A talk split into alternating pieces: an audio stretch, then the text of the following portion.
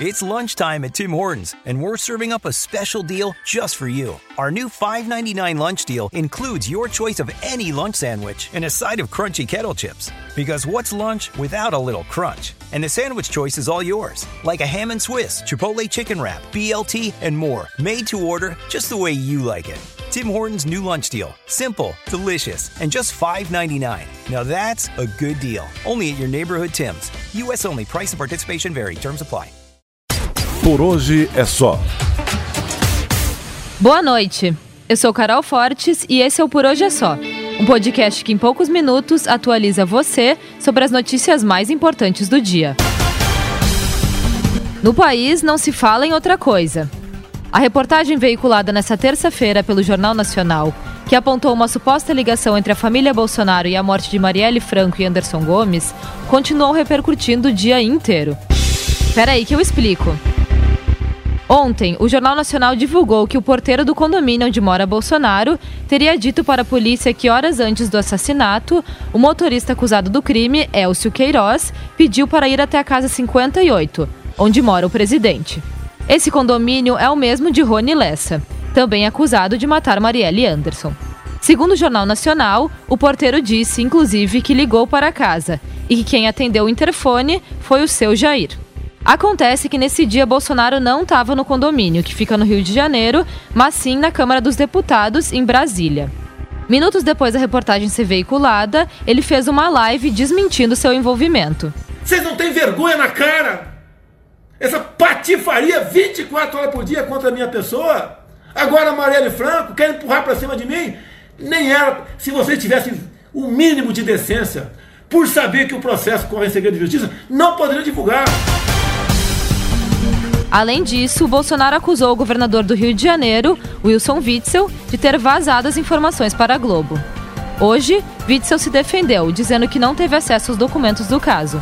Mesmo assim, Bolsonaro reafirmou que ele sabia e que chegou a avisá-lo que seu nome teria sido citado. Dia 9, dia 9 agora, desse mês de outubro, esse mês 9 de outubro, às 21 horas eu estava no Clube Naval do Rio de Janeiro quando chegou o governador Witzel e me viu lá, foi uma surpresa eu estar tá lá, né?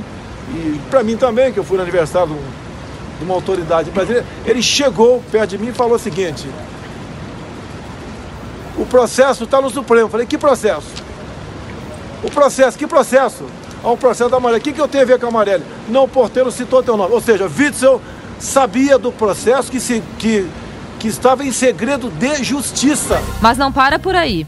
O vereador Carlos Bolsonaro, um dos filhos do presidente, fez uma publicação no Twitter contestando a versão do porteiro. Carlos exibiu uma relação de arquivos de áudio que, segundo ele, foram realizados pela portaria do prédio naquele dia. Os registros mostram que às 17 horas e 13 minutos, uma solicitação de entrada foi feita por uma pessoa de nome Elcio, mas para a casa 65, onde mora Rony Lessa, e não para a casa 58, como o porteiro havia falado. Então está tudo esclarecido aqui que os horários não batem com a revelação feita pelo jornal, pela, pelo Jornal Nacional às 17h13, com a entrada na casa 65, onde eu pediria novamente para a gente ouvir esse áudio aí.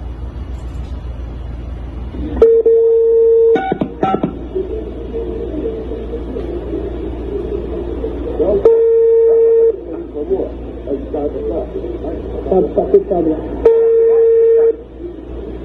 Boa. Portaria, boa tarde. Boa tarde. É o senhor Elson. Tá, pode liberar aí. Tá ok. Ainda no fim da tarde de hoje, a procuradora do Ministério Público, Simone Sibilho, chefe do GAECO, um dos órgãos que investiga o crime, disse que o porteiro mentiu no depoimento. Segundo ela, as ligações comprovam que quem autorizou a entrada de Elcio foi Rony Lessa e não Bolsonaro. Ao que tudo indica, ainda tem muita água para rolar nessa história. Para continuar acompanhando, acesse nosso site jovempan.com.br. Falando em polêmica com a família Bolsonaro, o outro filho do presidente, o deputado federal Eduardo, trocou farpas com Alexandre Frota durante o depoimento do Tucano na CPMI das fake news. Frota compareceu como convidado e fez várias críticas à família Bolsonaro, inclusive dizendo que o presidente protege e financia terroristas virtuais. Em um determinado ponto, a discussão entre os dois ficou bem acalorada E Eduardo chegou a dizer que Frota era menos promíscuo quando só fazia filme pornô. Confere aí. Não tem medo de cara feia, não, cara. Pra mim você é só mais um. Tá bom. É só mais um. Você também, pra mim, é, é só, mais um. traíra que traiu e Você apunhalou o presidente tra- traí? pelas costas. Vamos deixar o aquário Lamentável, ponto você acha que eu deixar traí? O senhor era menos promíscuo quando só fazia filme pornô. É. Hoje em dia, essa promiscuidade nós Mas você assistiu inteiro. muito, né? Não, nem um pouco. Isso aqui, pouco. isso aqui é hora de pergunta. Nem um pouco. Eu sei que você gosta. Aproveite. Eu sei que Aproveite você os gosta. seus momentos. A briga entre os dois já vem há algum tempo, desde que Frota foi expulso do PSL após várias críticas ao presidente Bolsonaro. Limão no mundo da música.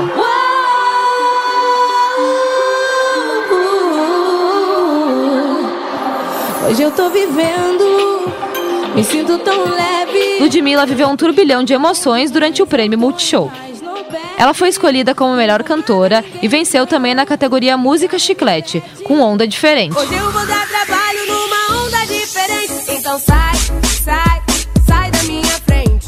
Sai, sai, sai da Acontece que quando Lud foi receber o prêmio, ela foi vaiada no palco. Gente, só um minutinho, para aqui pra mim. Queria agradecer a Deus, primeiramente. E esse choro aqui é um choro de uma luta muito grande, muito longa, que estava preso dentro de mim. Eu não esperava isso nunca. Melhor cantora do ano. Mas eu só queria dizer para todas as meninas, para todas as mulheres, para todas as pessoas periféricas que nunca, gente, nunca mesmo, nunca deixe ninguém falar o que você é ou o que você pode ser na vida de vocês. Se vocês têm um sonho, por favor, lutem como uma garota e vão atrás dele, porque vocês vão conseguir. Eu queria agradecer aos meus fãs, à minha família, a todo mundo e até as vaias de vocês também. Obrigado pelas vaias. É, elas, me, elas me fazem sempre pensar no que eu gostaria ou não que fizessem com as pessoas. E eu só queria pedir obrigado, obrigado, obrigado, obrigado. Obrigado, gente, sério. A música foi alvo de polêmica entre Ludmilla e Anitta alguns dias atrás. Isso porque tinha a presença de Anitta como compositora, mas Lud disse que escreveu sozinha a canção, o que gerou uma grande briga entre as fanqueiras. Anitta era inclusive apresentadora do prêmio Multishow e saiu do palco quando Lud foi premiada. ninguém não, então nem me pede. Se gosta ou não, tanto faz. Que eu tô jogando pra trás e sorrindo pro flash. Nos esportes, a Comebol divulgou um comunicado reafirmando que a final da Taça Libertadores 2019 será no Chile, no Estádio Nacional de Santiago, no próximo dia 23. Através do Twitter, a entidade agradeceu o governo chileno por garantir as condições de segurança para a realização da decisão. Na tarde de hoje, a ministra de Esportes do Chile, Cecília Pérez, também confirmou a final na capital do país. Os rumores eram de que a partida seria transferida para o Paraguai por conta dos protestos no país. Agora fica de olho no que acompanhar nessa quinta-feira. Na política, continue ligado na investigação do assassinato de Marielle Anderson, que deve repercutir ainda mais. Nessa quinta, termina o prazo para o cadastro de resíduos da Prefeitura de São Paulo. E o IBGE vai divulgar os dados de desemprego do terceiro semestre. Essas e outras notícias você confere em jovempan.com.br. Bom, por hoje é só. Boa noite e até amanhã. Por hoje é só.